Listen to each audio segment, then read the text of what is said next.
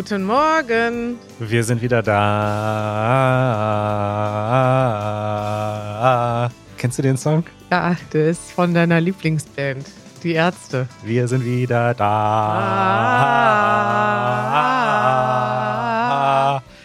So, jetzt haben die Hälfte schon wieder abgeschaltet hier nach unserer Gesangseinlage. Aber ich kenne das äh, Lied. Du, ich habe ja früher auch die Ärzte gehört. Wusstest du das eigentlich? Nee, das wusste ich nicht. In meiner Jugendblüte. Ja, siehst du. Äh, ja, Kari, Jugendblüte ist auch ein äh, schönes Wort. Ich habe dir was äh, Sprachliches mitgebracht hier zum Einstieg. Mhm. Ähm, das ist allerdings ein ernstes Thema. Und zwar, es gibt ja das Wort des Jahres. Ah ja. Weißt mhm. du, seit wann es das gibt? Nee. Rate mal. 1920. Nee, es ist noch ein recht junges äh, Phänomen. Wie sagt man, eine junge Erfindung. Äh, Seit 1971 wird jedes Jahr das Wort des Jahres gekürt von einer Jury von Sprachwissenschaftlerinnen und Wissenschaftlern. Was war denn das Wort des Jahres 1971? Das Wort des Jahres 1971 war aufmüpfig. du bist ja auch manchmal aufmüpfig. Ja, war aber wohl, was ist denn aufmüpfig? Wenn man ein bisschen rebelliert, ist man Ja. aufmüpfig. So wie du in deiner Jugendblüte. Genau, da als ich noch pinke Haare hatte und die Ärzte gehört habe. Da warst du aufmüpfig. Richtig. Und dann habe ich aber die Haare braun gemacht und Bist erwachsen geworden. richtig. Ja, so, jetzt äh, zum Wort des Jahres 2022.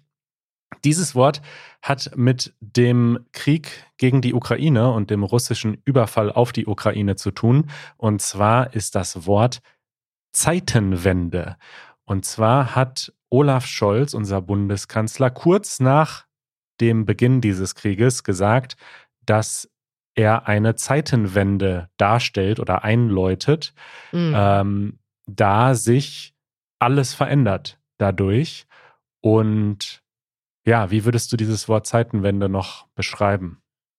Ja, ich glaube, man kann das ganz gut auch wörtlich verstehen. Die Zeiten ändern sich. Eine Wende ist eine, ein Wandel, eine Veränderung. Eine große Veränderung. Eine große Veränderung. Man nennt ja auch zum Beispiel die Zeit, als Deutschland wieder vereinigt wurde, die Wende, die Wendezeit. Also da hat sich viel verändert. Und es ist ja auch so, also wir haben ja dieses Jahr oft genug darüber gesprochen, ähm, wie schlimm der Krieg in der Ukraine ist, aber wie er auch ganz Europa verändert und, auch Deutschland. Also ich meine, ähm, wir haben natürlich nicht annähernd das Leid oder können das nicht empfinden, was in der Ukraine passiert, aber es ist auf jeden Fall so, dass in Deutschland, ein Land, was so sehr geprägt ist von den Schrecken des Zweiten Weltkriegs, war es ja lange Zeit undenkbar, dass also die Bundeswehr hier, unser Militär hatte eigentlich einen schlechten Ruf oder man ist eigentlich insgesamt negativ eingestellt. Man will kein Militär, man will keine Waffen und das war auch lange Zeit das Credo in Deutschland. Und das hatte auch was, was damit zu tun, dass dann plötzlich alle Leute gedacht haben, scheiße, es ist ja gar nicht immer Frieden in Europa. Und Deutschland muss vielleicht dann auch, doch auch mal ähm, ja, sich bewaffnen und verteidigungsfähig sein, was wir, glaube ich, immer noch nicht wirklich sind. Und ja, diese irgendwie eine bittere Zeit und dass das immer noch anhält, ist bitter. Aber ja, das beschreibt, glaube ich, alles dieses Wort Zeitenwende. Einmal diese Unvorstellbarkeit, dass es plötzlich Krieg ähm, gibt, äh, dass Russland ein friedliches Land überfällt, aber auch, dass das natürlich für uns bedeutet, dass sich das Paradigma, wir haben nie wieder Krieg in Europa und Deutschland braucht keine Waffen und sollte am besten das Militär abschaffen, das haben ja so viele Leute lange Zeit gedacht, dass das dann nicht stimmt und sich jetzt ändert. Unsere Hausmitteilung. Neues Thema, Manuel. Kommen wir zu einem positiveren Thema und das ist eine kleine Hausmitteilung. Wir haben etwas Schönes geplant im Januar. Der steht uns ja schon fast bevor. In, in wenigen Wochen ist Januar und zum Jahresanfang machen sich viele Leute Vorsätze. Richtig. Wir werden auch noch über unsere Vorsätze sprechen in diesem Podcast in ein paar Wochen. Aber Ja, nächste, übernächste Woche schon. Übernächste Woche schon, genau. Da gibt es dann ein Spezial zu Weihnachten und Silvester. Aber vielleicht habt ihr euch ja vorgenommen, im neuen Jahr fleißig Deutsch zu üben und euer Deutsch zu verbessern. Und wir möchten mit euch im Januar eine 30-Tage-Challenge machen. Wer hatte denn dazu die Idee, Kari? Ähm, Wer denn? Ja, ja ach so, ich, ja. ich, es ist lustig, weil ich habe gesehen in meinen alten Vorsätzen, ich habe mir letztes Jahr vorgenommen, es gibt ja so 30-Tages-Challenges. Das machen ja Leute nicht nur im Sprachenlernen, sondern ich gucke auch ganz viele YouTuber, die sowas machen. Ja. 30, du bestimmt auch, ne? 30 Tage kein Zucker, 30 Tage kein Kaffee, 30 Tage kalte Dusche. Und ich wollte sowas immer schon mal ausprobieren, habe es aber nie gemacht. Ja. Und deshalb dachte ich, jetzt könnt ihr das ja mal ausprobieren. Und mit uns. Mit uns, genau. Und das macht mir irgendwie viel mehr Spaß, das auch in einer Gruppe zu organisieren. Und ich dachte, gerade im Januar, ne, da startet man durch, man will gerne was machen, aber man braucht auch so ein bisschen extra Motivation. Und ich dachte, die können wir ja leisten durch unsere Community. Wir haben ja jetzt schon bereits eine sehr aktive Community. Wir haben eine Discord-Gruppe, wo wir jeden Tag chatten, Ideen austauschen. Und ich dachte, wir zusammen können ja mal jeden Tag so eine kleine Aufgabe machen und man hat dann eine Motivation, jeden Tag mitzumachen, weil das ist ja wie so ein Streak, den man durchhalten muss. Und ähm, es gibt dann immer eine Aufgabe, mal von dir, mal von mir, genau. mal von Janusz. Es ist auch schön, weil es im Grunde jeden Tag eine Überraschung gibt, denn jeden Tag gibt es eine neue Aufgabe von einem aus unserem Team. Und es funktioniert ganz einfach. Ihr müsst ein Mitglied sein von Easy German oder es werden. easygerman.org slash membership. Da könnt ihr euch anmelden. Und wenn ihr Mitglied seid, könnt ihr unserer Discord-Gruppe beitreten und habt dann automatisch Zugriff auf alle Kanäle. Und dort wird es dann einen speziellen Kanal geben für diese 30-Tage-Challenge.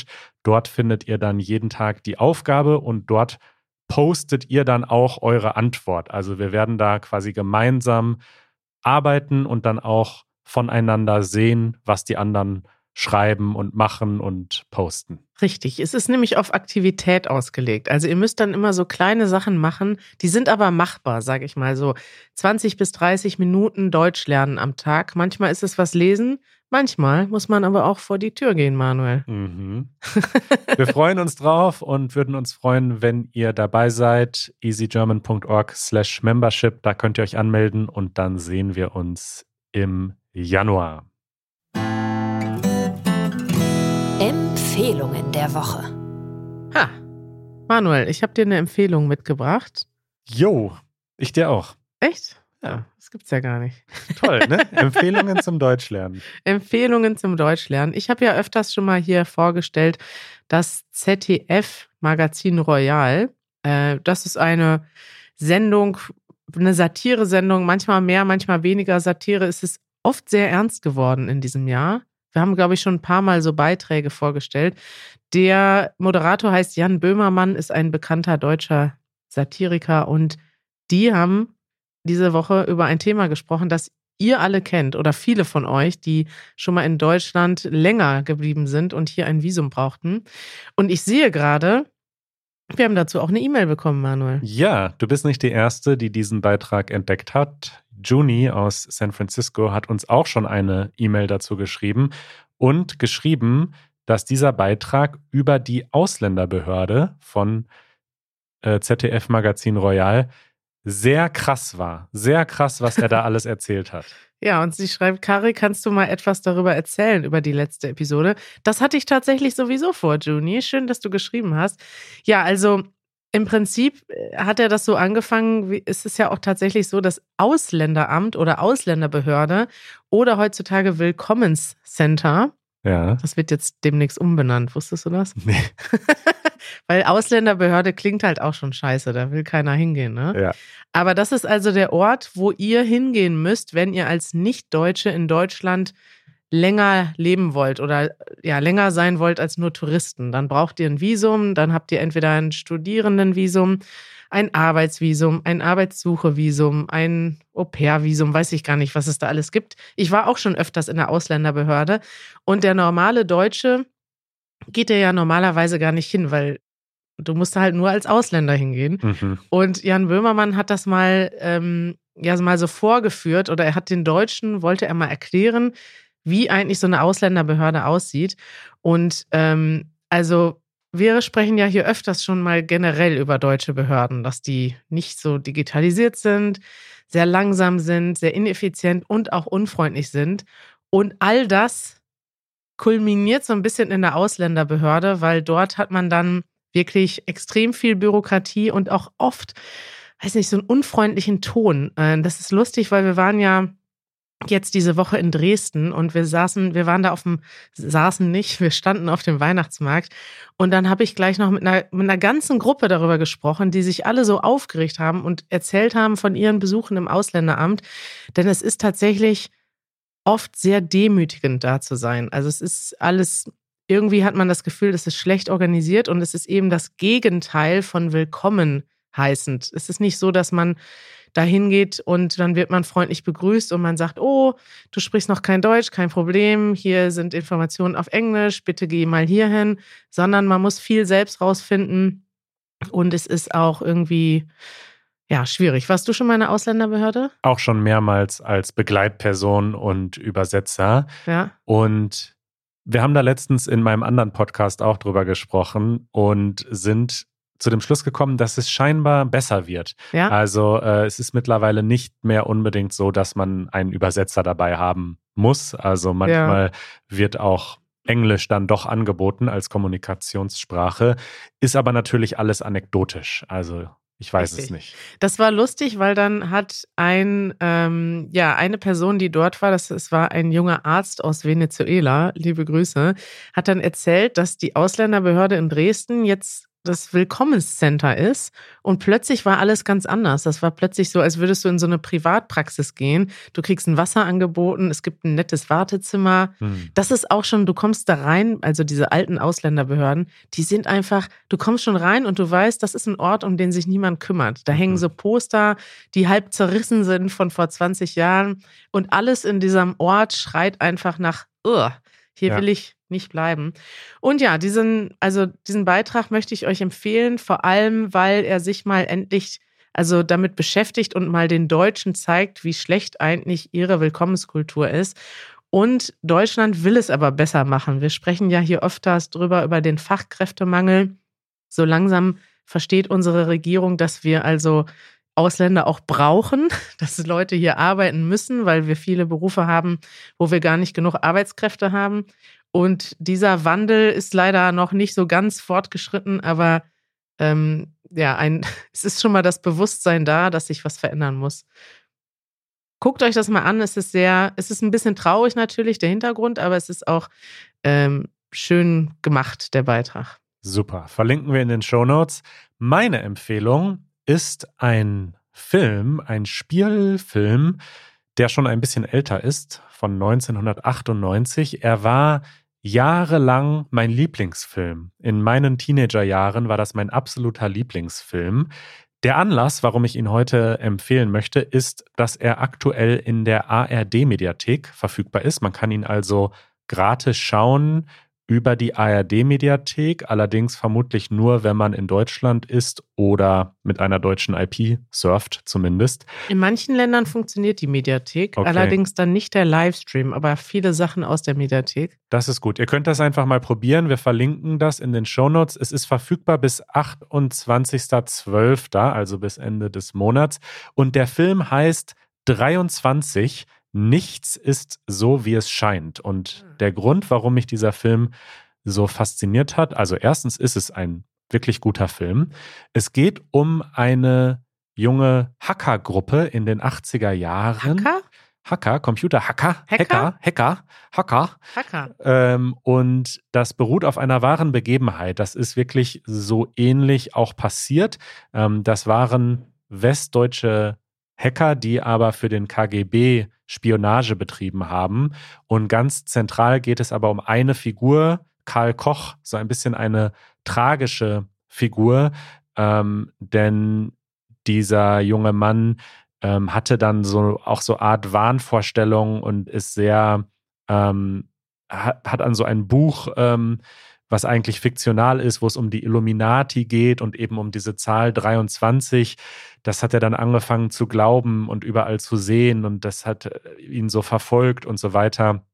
Ähm, aber ist ja schwer zusammenzufassen, aber ein wirklich toller Film, auch wenn man sich nicht für äh, die frühen Computerhacker in den 80er Jahren in Deutschland interessiert, glaube ich, dass das ein toller Film ist. Aber Leider ist der auf Deutsch? Ist auf Deutsch, ist ein deutscher Film. Aha, Leider nicht. Ich dachte immer, das wäre ein amerikanischer Film. Nee, ist ein deutscher Film. Äh, leider nicht mit Untertiteln in der Mediathek, aber bringt ja trotzdem was, ihn sich anzuschauen, denke ich. Ja.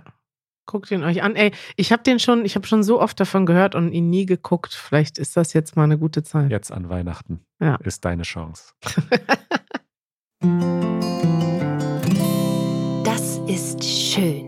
Manuel, ich habe ein ganz kurzes Das ist schön mitgebracht. Ja. Einfach, weil ich es witzig fand. Ich war letztens, ähm, ich bin jetzt viel am Laufen. Ich versuche jetzt im Winter, Fahrradfahren ist wirklich kalt, ne? Ich mhm. muss mich aber bewegen. Und ich bin jetzt öfters schon zum Büro gelaufen, hin und zurück. Dauert, Wie lange ist das? Wie viele lange. Kilometer? Äh, fast fünf ein Weg. Also ist man schon gut unterwegs. Und manchmal ist es dann mir zu lange. Und dann nehme ich kurz einen Scooter. Und neulich abends habe ich so einen Scooter aufschließen wollen. Und der hat dann gesagt, oh, es ist schon spät, hast du vielleicht getrunken? Kennst du das schon mal? Hast du nee. schon mal gesehen? Das machen tatsächlich fast alle Apps mittlerweile, dass wenn du, ich glaube einfach an der Uhrzeit gemessen, anders können sie es ja nicht erahnen, wenn du dann mittwochs abends um 10 Uhr so einen Roller mietest, dass sie dann fragen, hast du getrunken oder nicht? Und du musst dann bestätigen, ja, ich bin fahrtüchtig. Das heißt, dass ja. du fahren kannst und nicht betrunken bist. Bist du vielleicht betrunken? Es ist schon 10 Uhr abends. Statistisch gesehen bist du vermutlich schon angetrunken. Ja, und man muss sagen, in Deutschland ist es ja so, also es ist jetzt, man darf jetzt nicht voll betrunken Scooter oder Fahrrad fahren. Also nur so ein bisschen betrunken. Nur so ein bisschen. ja, ist wirklich so. Ein bisschen betrunken darf man sein. Ein bisschen betrunken darf man sein. Das ist aber das Problem, dass man das überhaupt nicht selbst einschätzen kann, ob man ein bisschen oder zu viel betrunken ist. Und ich kenne auch, das können wir irgendwann mal als Thema der Woche machen. Ich habe wirklich viele Freunde, die schon Fahrradunfälle hatten, betrunken und auch schon richtig üble Unfälle. Und ähm, ja, die meisten haben dann einen Unfall und lernen es dann und fahren dann irgendwann eben nicht mehr betrunken Man Fahrrad. ist sehr selbstbewusst, wenn man betrunken Fahrrad fährt. Man denkt, einem kann nichts passieren. Ja, ja, ja. richtig. Äh, auf jeden Fall habe ich jetzt was Neues gesehen. Äh, weil wenn man einfach nur fragt, ja, bist du fahrtüchtig, die Leute klicken das sofort weg, so wie alles andere, wie eine AGB oder wie. Cookie-Banner. Ja, richtig. Einfach so, ja, ja, ja, weiterklicken. Ich will diesen Scooter haben. Und da war tatsächlich ein Spiel, ein Reaktionstest vorgeschaltet. Da haben die gesagt, ich habe dann gesagt, so ja, ich kann fahren. Ich hatte tatsächlich schon einen Wein oder zwei oder ich glaube drei Gläser getrunken. Ja. Aber für mich war es auf jeden Fall, natürlich kann ich noch fahren so. Das habe ich mir schon zugetraut. Es war jetzt nicht so viel, ne? Und es waren nur kleine Gläser. Und äh, dann kam der Reaktionstest und ich habe wirklich in dem Moment gedacht. Wie, Scheiße, wie, wie bestehe ich den jetzt? Nein, ich habe wirklich gedacht, wie cool. Also eigentlich war ich draußen, es war arschkalt. Ich habe wirklich gefroren und wollte diesen Roller aufschließen. Aber es kam halt dieses Spiel und ich dachte, wie cool und kreativ ist das, dass sie jetzt wirklich, also das, äh, da erschien dann immer so ein Fahrradhelm auf, irgendwo auf dem Bildschirm und ich mhm. musste da schnell draufdrücken. Aber also die Idee ist ganz witzig, aber das ist doch in keinster Weise ein Ersatz für einen wirklichen Alkoholtest. Und vor allen Nein. Dingen, was ist denn, wenn du einfach schlechte Reaktionen hast? Dann kannst du den Scooter nicht mehr benutzen, weil die App sagt, ja, du bist ja scheinbar betrunken, so ja, schlechte Reaktionen wie du hast. Aber, also also, das ist ja dann auch ein Grund, nicht Scooter zu fahren, wenn du schlechte Reaktionen hast. Ach so, also Menschen, die generell einfach langsam Na, sind, dürfen dann kein Naja, Scooter fahren. also klar, musst du schon mal, also was heißt langsam sind? Man, ich glaube, der Test war jetzt nicht so schwierig. Du musstest da halt draufklicken und zwar möglichst schnell halt das auch treffen. Und ich glaube, wenn du aber richtig betrunken bist, schaffst du das nicht so einfach. Dann hm. tippst hm. du vielleicht daneben, du bist langsam und äh, ich, vor allem war es ja nicht nur so, dass der Test jetzt hundertprozentig aussagekräftig ist, sondern in dem Moment, wo ich eine Aufgabe lösen musste und nicht nur Ja klicken musste, habe ich mich halt selber gefragt, okay, habe ich denn eine gute Reaktionszeit? Und es ist auch bewusstseinsfördernd, Manuel. Es hat mein Bewusstsein dafür gestärkt. Und das fand ich einfach, ich fand es einfach eine schöne kreative Idee, weil man muss das ja nicht machen, sowas, sondern da haben sich einfach Softwareentwickler gesagt, lass uns da mal so ein was Witziges machen, was auch noch hilfreich ist. Wie fangen wir die Betrunkenen? ich, also die Idee, weißt du nicht, ich kann mir das vorstellen, wenn ich in diesem Entwicklerteam gesessen hätte, die Idee einfach, ja, machen wir mal so ein, so ein die entwickeln dann ja extra ein Spiel nur für diese App, die was ganz anderes macht eigentlich. Äh, ich fand's cool. Fand ich gut. Eure Fragen. So, wir haben schon am Anfang der Sendung über das Jahresende gesprochen und Raquel mit der ich schon bei einem Ärztekonzert war. Hallo Raquel. so lernt man Manuel richtig kennen. Ja, äh, hat gefragt äh, unter unserer Umfrage, unter unserer Mitgliederumfrage, die wir letztens gemacht haben. Liebe Karin und lieber Manuel, bitte gebt ein paar Tipps, was man Schönes in Berlin an Silvester machen kann. Raquel, drinnen bleiben ist mein Tipp, weil Ber Berlin äh, an Silvester ist wirklich, wirklich krass. Also nicht überall, es kommt auch auf die Gegend an, aber zum Beispiel Neukölln ist so eine Gegend, da wird wirklich laut und wild gefeiert, in Anführungsstrichen. Also was ich damit meine, ist, es wird geböllert, es werden Raketen abgeschossen und nicht nur nach oben, sondern auch nach links und rechts. Und ich empfehle, dass man einfach sich mit Freunden trifft und gemütlich Raclette isst und Dinner for One schaut. Das ist ja so eine Tradition. Ähm, und ja. ja, einen ruhigen macht. Ich würde nicht nach draußen gehen zum Böllern und ich würde auch nicht zum Brandenburger Tor zu der Feier gehen, wenn es die überhaupt gibt dieses Jahr, sondern mir das, wenn überhaupt, im Fernsehen anschauen. Sehr gut, Manuel. Mein Tipp wäre aus Berlin wegfahren. Noch einen Schritt weiter. das wollte ich tatsächlich auch dieses Jahr machen. Mein Plan war ja am 31. schon abzufliegen. Haben wir jetzt leider nicht geschafft, aber ähm, ja, ich muss sagen, wir haben ein paar Silvester in Berlin gefeiert und ich fand es auch nie schön. Und es ist auch, also wenn man jetzt aus einem Gebiet kommt, wo man ähm, ja das nicht gewohnt ist, man hat wirklich, ich habe wirklich mit vielen Leuten schon in Berlin und in anderen Städten Deutschlands Silvester verbracht, die einen echten Kulturschock hatten. Also, wenn ihr neu in Deutschland seid und das noch nicht erlebt habt, stellt euch ein bisschen darauf ein. Ich war auch schon mit Leuten, die im Krieg gelebt haben. Das war echt ein bisschen traumatisierend, muss ich sagen, dass Leute dann dieses, also dieses Knall, es ist alles knallt, alles ist dreckig. Es ist eigentlich das Gegenteil von dem, was man sonst in Deutschland kennt. So mhm. alles ist organisiert und aufgeräumt und plötzlich an Silvester lassen die Leute so richtig die Sau raus. Achtung, schon wieder ein Schweinebegriff. Mhm. Und wenn man die Sau rauslässt, dann benimmt man sich ein Als bisschen gäbe es keine Regeln. Ja, richtig. Und das ist für die Deutschen, das ist so ein bisschen für mich auch wie so ein Paradox, wie zum Beispiel dieses dass wir kein Tempolimit haben. Die Leute sehen das einfach. Es ist seit Jahren eine Diskussion, ob zum Beispiel Silvester mit Böllern gefeiert werden muss.